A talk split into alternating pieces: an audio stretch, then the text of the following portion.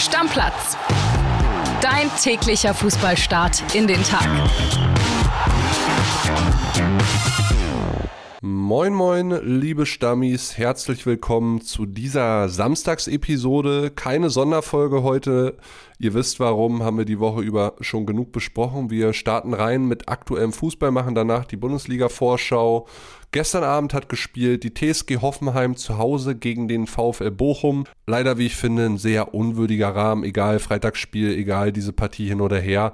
Aber nur 16.500 Zuschauer knapp im Stadion. 30.000 passen da eigentlich rein in Hoffenheim. Also ein bisschen mehr als die Hälfte nur im Stadion bei diesem Freitagsspiel. Echt schade. War durchaus ansehnlich. 3 zu 1 für die TSG am Ende, die zum ersten Mal seit fünf Sieglos-Spielen wieder gewinnt und damit den sechsten Tabellenplatz festigt, der ihnen an diesem Spieltag auch nicht mehr streitig zu machen ist. Ein Eigentor von Masovic, ein unglückliches, hat die TSG in Führung gebracht. Kurz vor der Pause war es Kramaric mit seinem fünften Saisontor zum 2 zu 0. Bebu hat dann noch in der 76. das 3 zu 0 gemacht. Für den VfL dann nur noch der Ehrentreffer. Übrigens Sandro Wagner im Stadion gewesen, hat wahrscheinlich Grisha Prömel sich angeguckt. Ja, für die TSG ein sehr, sehr wichtiger Sieg und für den VfL Bochum dagegen die erste Niederlage nach vier Spielen mal wieder. Kurz noch zur zweiten Liga. Wien Wiesbaden zu Hause verloren. 3 zu 1 gegen Braunschweig. Ein ganz wichtiger Sieg für die Niedersachsen. Das andere Spiel mit niedersächsischer Beteiligung war Hannover 96 gegen den KSC, was am Ende 2 zu 2 ausgeht, weil Hannover noch ganz spät den Treffer zum Ausgleich macht. Ja, beim KSC würde mich mal interessieren, vielleicht gibt es da einige Experten oder Fans. Warum eigentlich nur Platz 13 aktuell? Ich hatte mir vor der Saison durchaus mehr versprochen vom KSC. Gut, liebe Stammis, dann machen wir mit dem weiter, was uns heute den ganzen Tag über beschäftigen wird, nämlich die Bundesliga-Konferenz und das Topspiel am Abend des 14. Spieltags, über das wir jetzt nochmal intensiver reden wollen. Die Spieltagsvorschau hatten wir extra auf diesen Samstag geschoben, einfach bedingt der Großlage rund um Borussia Dortmund. Und wir sprechen jetzt über die anstehenden Spiele gemeinsam mit dem Podcast-Papa Florian Witte. Grüß dich, Flo. Grüß dich, Kili. Hi, liebe Stammis. Dann lass uns anfangen mit deinem heimlichen Lieblingsverein, so habe ich das Gefühl der letzten Wochen, VfL Wolfsburg gegen SC Freiburg. Du bist ja so irgendwie, also ich weiß, du bist Kovac-Befürworter, Freund, wie auch immer, aber die Situation rund um Nico Kovac spitzt sich, muss man ehrlicherweise sagen, schon ein bisschen zu. Ja, absolut. Das wird langsam äh, richtig, richtig eng für ihn. Das muss man so sagen.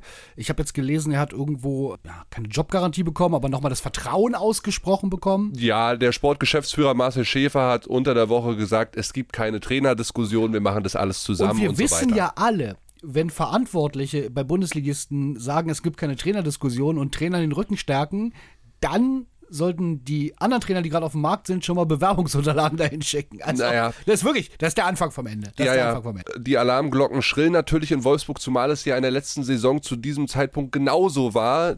Der Herbstblues hatte Wolfsburg nicht erreicht. Es war sehr, sehr schwierig letzte Saison. Jetzt ist es ähnlich. Sieben der letzten neun Spiele verloren, abgerutscht auf Platz elf und bei einer Pleite gegen den SC Freiburg verliert man die Europapokalplätze aber schon arg aus den Augen. Also wirklich eine sehr, sehr angespannte Situation.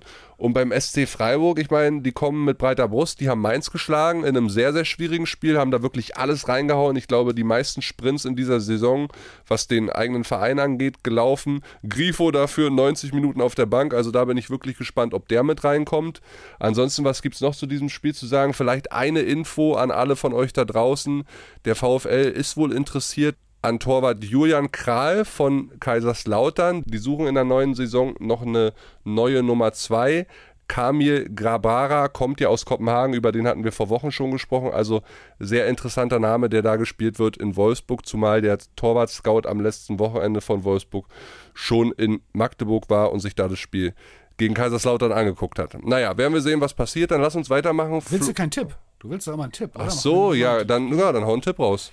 Ich glaube nicht so richtig an den Freiburger Aufschwung und ich glaube, dass Wolfsburg bzw. Kovac nochmal den Kopf aus der Schlinge zieht und tippe auf ein 2 zu 1 für Wolfsburg.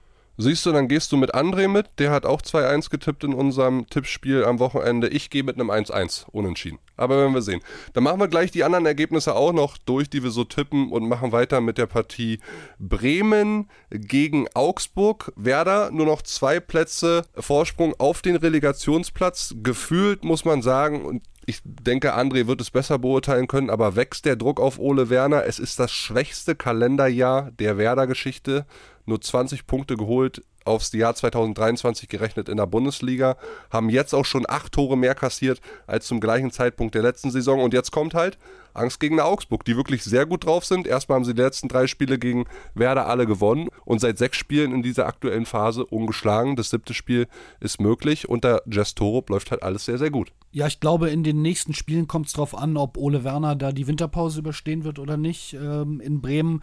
Ich finde diese Kalenderjahr-Statistiken eigentlich immer schwierig, weil du halt zwei Saisons vergleichst. Allerdings hat bei Werder ja der gleiche Trainer, also das da war ja eine gewisse Konstanz und von daher hat mich das schon erschrocken, die schlechteste der stolzen Werder-Geschichte.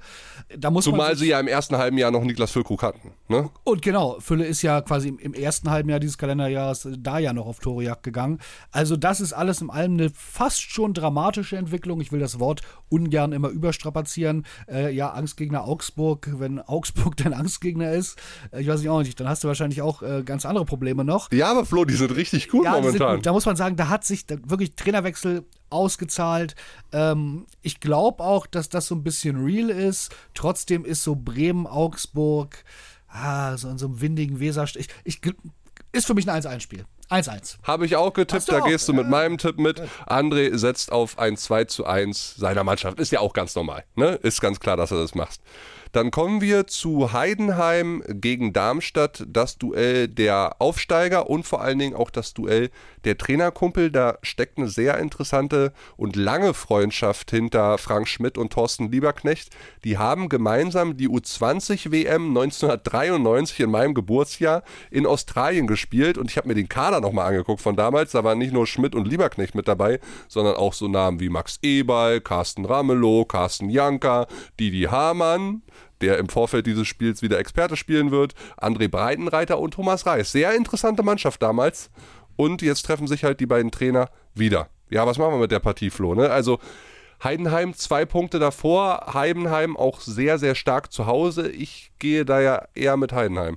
Puh, da tue ich mich auch ein bisschen schwer. Normalerweise würde ich sagen, das ist ja Heidenheim gegen Darmstadt, ist ja das Duell, wenn wir vor der Bundesliga-Saison mal darüber gesprochen haben, oh Gott, die Bundesliga wird so schlecht. Äh, da müssen wir Heidenheim gegen Darmstadt gucken, was so alle dann äh, ein bisschen unfairerweise als Sinnbild genommen haben. Naja, sei mal ehrlich, Flo, vor der Saison hätte jeder gesagt, Platz 18, 17 die beiden Mannschaften.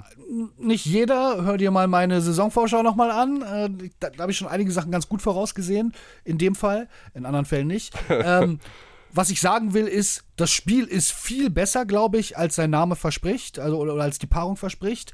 Ähm, ich glaube trotzdem, dass es da keinen klaren Sieger geben wird. Äh, Darmstadt hat massive Verletzungsprobleme, das spricht tatsächlich ein bisschen für Heidenheim. Ich gehe hier aber auch mit dem 1 zu 1. Aha, da machst du es anders als André und ich. Wir haben beide einen Sieg für Heidenheim getippt. André 3-2, ich 2 zu 1. Bei der Ausfallsliste von Darmstadt ist es ähm, auch ja, ich mein, der cleverere Tipp. Das ist mein Gefühl. Die haben sowieso schon die Darmstädter nach vorne in der Kreativabteilung nicht so viel äh, zur Verfügung und dann fällt jetzt noch so ein Name wie Fabian Nürnberger aus, der dir wirklich auch helfen kann. Auf der anderen Seite Ehren Dingchi kann wieder spielen bei Heidenheim nach abgesessener Sperre. Klar, da ist Meloni fraglich, ist ein ganz, ganz wichtiger Sechser, aber ich glaube, zu Hause strebt Heidenheim nach dem vierten Heimsieg Gut, dann kommen wir jetzt zu dem Spiel, was mich wahnsinnig interessiert und das ist Union gegen Gladbach. Ich sag dir ganz ehrlich, Flo, ein Sieg ist Pflicht. Das werden jetzt die Wochen der Wahrheit für Union Berlin, Gladbach, Köln, Bochum.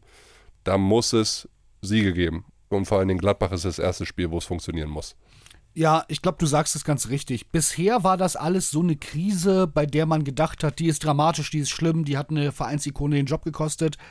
Aber die ist immer noch so, so richtig dran geglaubt, dass die absteigen können, hat man irgendwie nicht. Man denkt, die fangen sich jetzt noch, spätestens nach dem Trainerwechsel. Sie müssen jetzt aber anfangen zu gewinnen, weil irgendwann kommt bei solchen Megakrisenmannschaften dieser Point of No Return, wo du dann eh nicht mehr gewinnst, weil alles so schlimm und dramatisch ist. Und du hast gesagt, Gladbach, Köln, Bochum, die müssen jetzt anfangen. Sie sind letzter. Es bringt nichts, jetzt nicht anzufangen. Es wird dann zu spät und dann sage ich dir, kommst du da nicht mehr raus. Ich bin ganz gespannt. Sie haben jetzt eine längere Pause gehabt, als sie äh, oder ungewöhnlich eine 10-Tagespause ohne Länderspielpause ist ja, kommt nur nicht so oft häufig vor, durch die Bayern-Absage und durch die Pokalspiele, wo sie nicht mehr dabei sind. Ich weiß nicht, ob das der Mannschaft gut getan hat. Ich glaube Union wird es gut getan haben, über Bayern sprechen wir später, da bin ich mir nicht so sicher.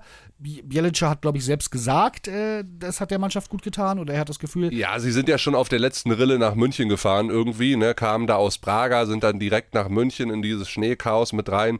Es kam Union schon ganz gelegen, glaube ich, dass diese Partie abgesagt wurde, weil du konntest dich jetzt sehr intensiv auf Gladbach vorbereiten und ob du jetzt im Februar, im Januar, im März, April, was weiß ich, in München spielst, ist völlig egal, du verlierst eh. Also, ne, deswegen ist die Vorbereitung auf Gladbach jetzt mega wichtig gewesen. Sie konnten ein bisschen mehr an dem neuen System arbeiten. Bielitzer lässt ja in einem 4-1-4-1 spielen, konnten so ein bisschen die Wunden lecken. Sie waren körperlich wirklich auch schon, auch schon schwer angeschlagen und konnten einfach so ein bisschen die Spielphilosophie, die der neue Trainer vorgibt, hohes Pressing, konnten sie so ein bisschen umsetzen und ich hoffe, das ist einfach gegen Gladbach dann auch erkennbar. Und es muss auch sein, auch ein Punkt reicht nicht, sind wir uns einig. Ne? In der Situation als letzter musst du jetzt anfangen zu gewinnen.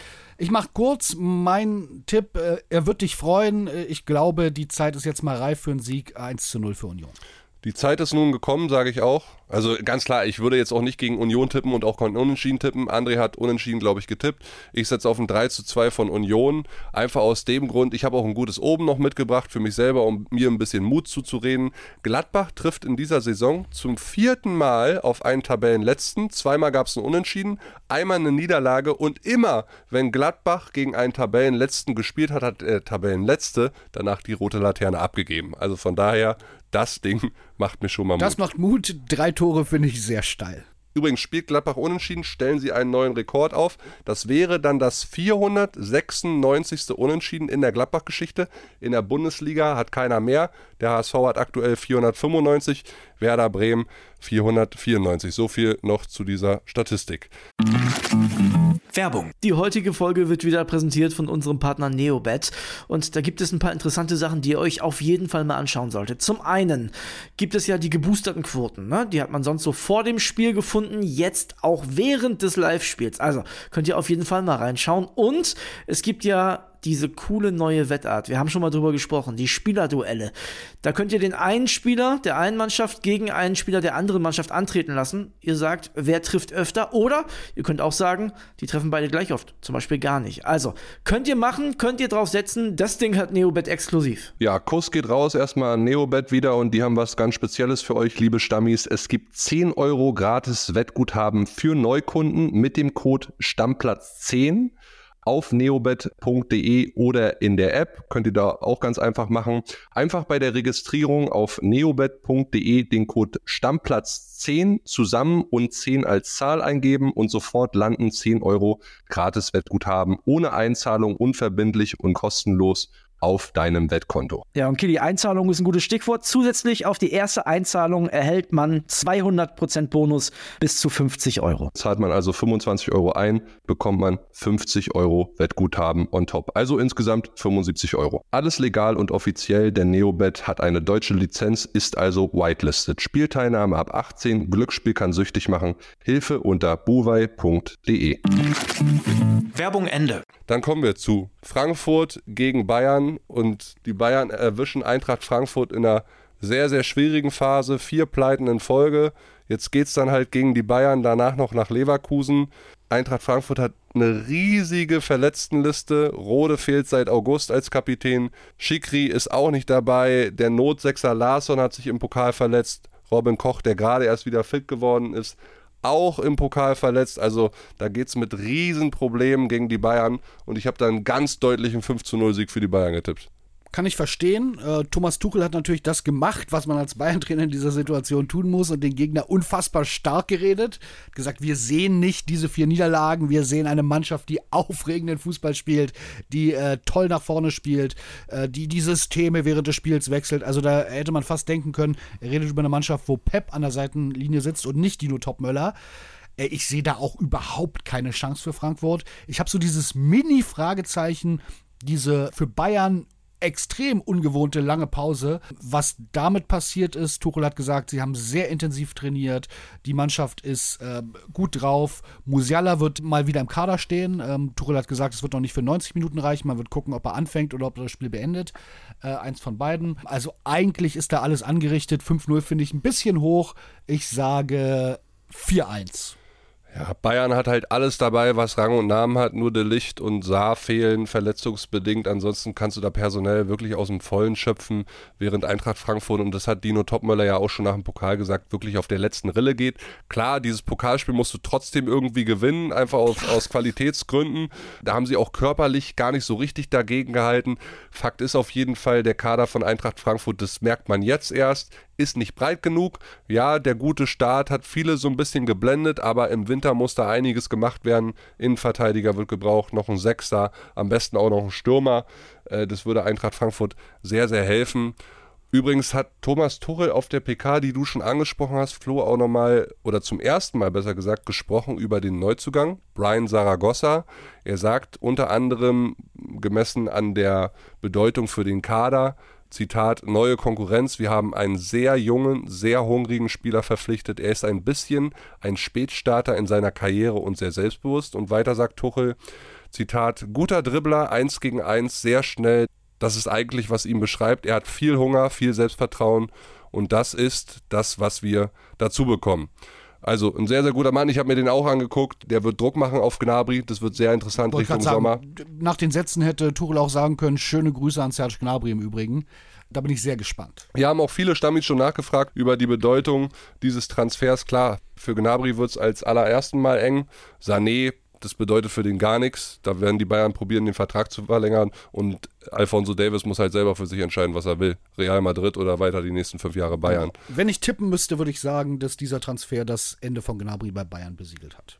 Ja, ob nun im kommenden Sommer oder, Oder der startet durch jetzt nochmal, das kann natürlich immer, aber grundsätzlich, wenn der sich nicht sehr steigert, Ja, und Saragossa muss bei Bayern auch erstmal mithalten. Ne? Das ist auch nochmal so ein Umschwung von Platz 19 La Liga in die Bundesliga. Ist immer nochmal was anderes, gerade bei Bayern München.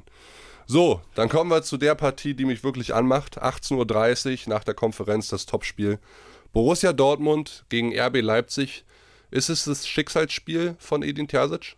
na, ich glaube, es wird auf jeden Fall erstmal weitgehend die Stimmung äh, beeinflussen. Stand jetzt sagen wir natürlich alle, die Champions League rettet Terzic, es wird keine Trainerdiskussion geben oder keine Trainerdiskussion mit Folgen über die Winterpause hinaus. Ich sag immer, unterschätzt nicht den Impact von einem Spiel. Bei einer normalen Niederlage, glaube ich, passiert da nichts. Aber lass die mal, und das halte ich nicht für, das ist ja nicht so weit weg wie die Erde vom Mond, da eine Packung kriegen. Ja, nur 0-3 und so auftreten, wie sie zuletzt oft aufgetreten sind, dann haben wir eine ganz andere Dynamik. Und von daher finde ich vielleicht das Wort Schicksalsspiel ein bisschen viel, aber es hat schon eine enorm hohe Bedeutung für die Jobsicherheit von Edin Terzic. Ich habe in den letzten Tagen mit einigen Leuten aus dem BVB-Umfeld dann doch mal telefoniert, weil mich die Situation wirklich auch sehr, sehr interessiert hat. Ich erwarte, und das erwarten auch viele andere, dass das Stadion schon in gewisser Art und Weise nervös in dieses Spiel reingeht, aber sie auch alles reinwerfen von der Tribüne, weil da kommt der Hassgegner, RB Leipzig. Aki Watzke mag RB Leipzig auch gar nicht, das ist sein persönliches Feindbild, also die werden da schon ordentlich Stimmung machen, aber lass dieses Ding, so wie du es beschrieben hast, mal nach hinten losgehen. Also wir reden hier von 0-3, 1-4, 2-5 oder so. Bei 1-2 unglücklich oder so, da reden wir nicht drüber. Oder 1-1 ist alles dann, glaube ich, noch okay. Na, tabellarisch schon ein Problem dann, aber genau. Na, die Art und Weise. Es geht Genau. erstmal um die Art und Weise. Geht dieses Spiel katastrophal nach hinten los, dann bekommen wir da Bewegung rein. Das ist auch das, was ich aus den Telefonaten so rausgehört habe, was alle anderen auch erwarten. Und ich sag dir, Rose macht seine Jungs richtig heiß. Naja, Weil aber kannst du Man mit könnte rechnen. ja eigentlich sagen, etwas überspitzt formuliert, würde es Edin Terzic nicht geben, wäre Rose in Dortmund nicht gefeuert worden. Ja, Terzic war sein Schattentrainer. Das war der Schattentrainer, das war die Option, die da war. Dadurch ist diese Entlassung den Bossen sehr, sehr leicht gemacht worden. Also geiles Spiel, äh, geiles Topspiel, da ist echt alles angerichtet. Terzic, haben wir schon gesagt, zieht einen Joker, ein bisschen notbedingt, hat Paris Brunner, unseren U17-Weltmeister, WM-Helden, in den Kader geholt. Hat natürlich auch Probleme auf der Stürmerposition, aber trotzdem auch so eine Sache, ne? Das ist jetzt nochmal Thema, das hat ein bisschen gute Stimmung gemacht, das gibt vielleicht eine positive Dynamik. Wenn irgendjemand eine breite Brust hat in Dortmund, dann Paris Brunner. Also man sieht schon, also da, da steckt ganz viel drin, habe ich richtig Lust drauf. Genau, steht im Kader, weil es große Verletzungssorgen bei Borussia Dortmund gibt. Yusufa Mokoko wird in diesem Jahr kein Spiel mehr machen. Der hat sich im Oberschenkel einen Muskelfaserriss zugezogen. Julian Riason wird auch ausfallen. Der hat eine Innenbandverletzung. Wie schwer die ist, gilt es in den nächsten Tagen noch herauszufinden. Marius Wolf wackelt bedenklich für dieses Spiel, könnte nächste Woche wieder fit sein bei Marcel Sabitzer gibt es noch ein großes Fragezeichen. Immerhin, und das ist sehr, sehr wichtig für die Abwehrformation. Niklas Süle kann wieder mitspielen nach Infekt, Gio Reyna auch. Und damit stellt sich eigentlich die Verteidigung von selbst auf. Ich rechne stark damit, dass Süle hinten rechts beginnen wird und Benzebaini hinten links weil viel mehr hast du nicht. Ansonsten klar, Thomas Meunier könntest du mal wieder bringen, aber den wolltest du ja eigentlich mal loswerden. Der hat gar keine Rolle gespielt, war auch schwerer verletzt im Sommer. Deswegen hatte sich ja dieser Wechsel zerschlagen.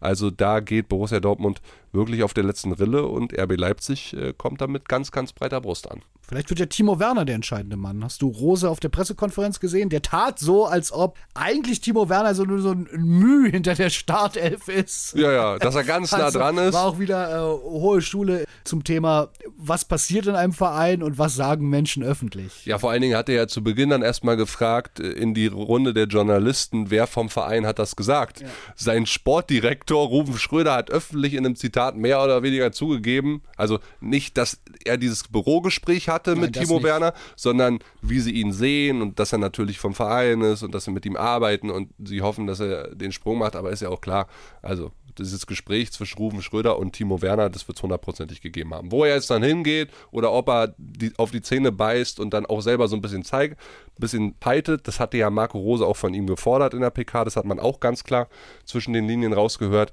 das muss man mal sehen. So, und dann würde ich sagen, machen wir auf die große Spieltagsvorschau den Deckel drauf. Sonntag dann noch Stuttgart gegen Leverkusen und Köln gegen Mainz. Das besprechen wir in der Episode morgen. Und am Montag gibt es dann natürlich den großen Rückblick. Heute ja unter anderem auch wieder viel in der zweiten Liga los. HSV gegen Paderborn. Lautern gegen Hertha, freue ich mich sehr drauf. Fürth gegen Magdeburg und ganz spät am Abend noch das Topspiel zweite Liga. Osnabrück gegen St. Pauli. Letzter gegen Tabellenerster. Und die ganz kurze News zum Schluss noch. Marc-André Testegen ist erfolgreich operiert worden. In Bordeaux in Frankreich gab es die Operation an der Lendenwirbelsäule. Ausfallzeit wird spekuliert zwei Monate. Gut, dann hören wir uns morgen und werten Dortmund, Leipzig, Bayern, alles aus, meine Unioner, Werder. Also da kommt viel auf uns zu. Küsschen geht raus, Deckel drauf. Ciao, ciao, Leute. Deckel drauf, macht's gut. Tschüss. Stammplatz. Dein täglicher Fußballstart in den Tag.